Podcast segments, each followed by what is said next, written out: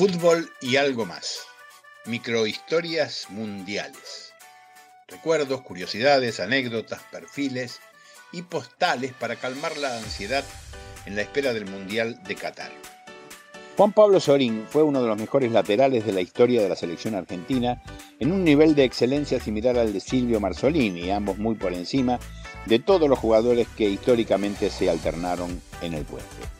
Sorín, que se inició en Argentinos Juniors y pasó por River, Lazio, Barcelona, Villarreal, París Saint-Germain y Hamburgo, concluyó su carrera en Cruzeiro, donde era idolatrado.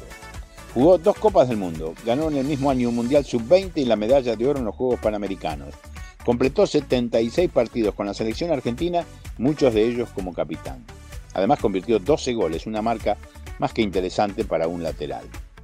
Como jugador siempre se destacó por su estilo depurado, su entrega física y su vocación ofensiva. Fue respetado por su juego y por las muestras de solidaridad social que dio en toda su vida.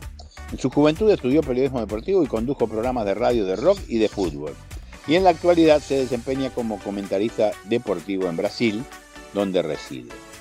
Anunció su retiro el 28 de julio del 2009 a los 33 años debido a una seguidilla de eh, lesiones y a problemas físicos que lo venían acompañando durante los últimos años de su carrera.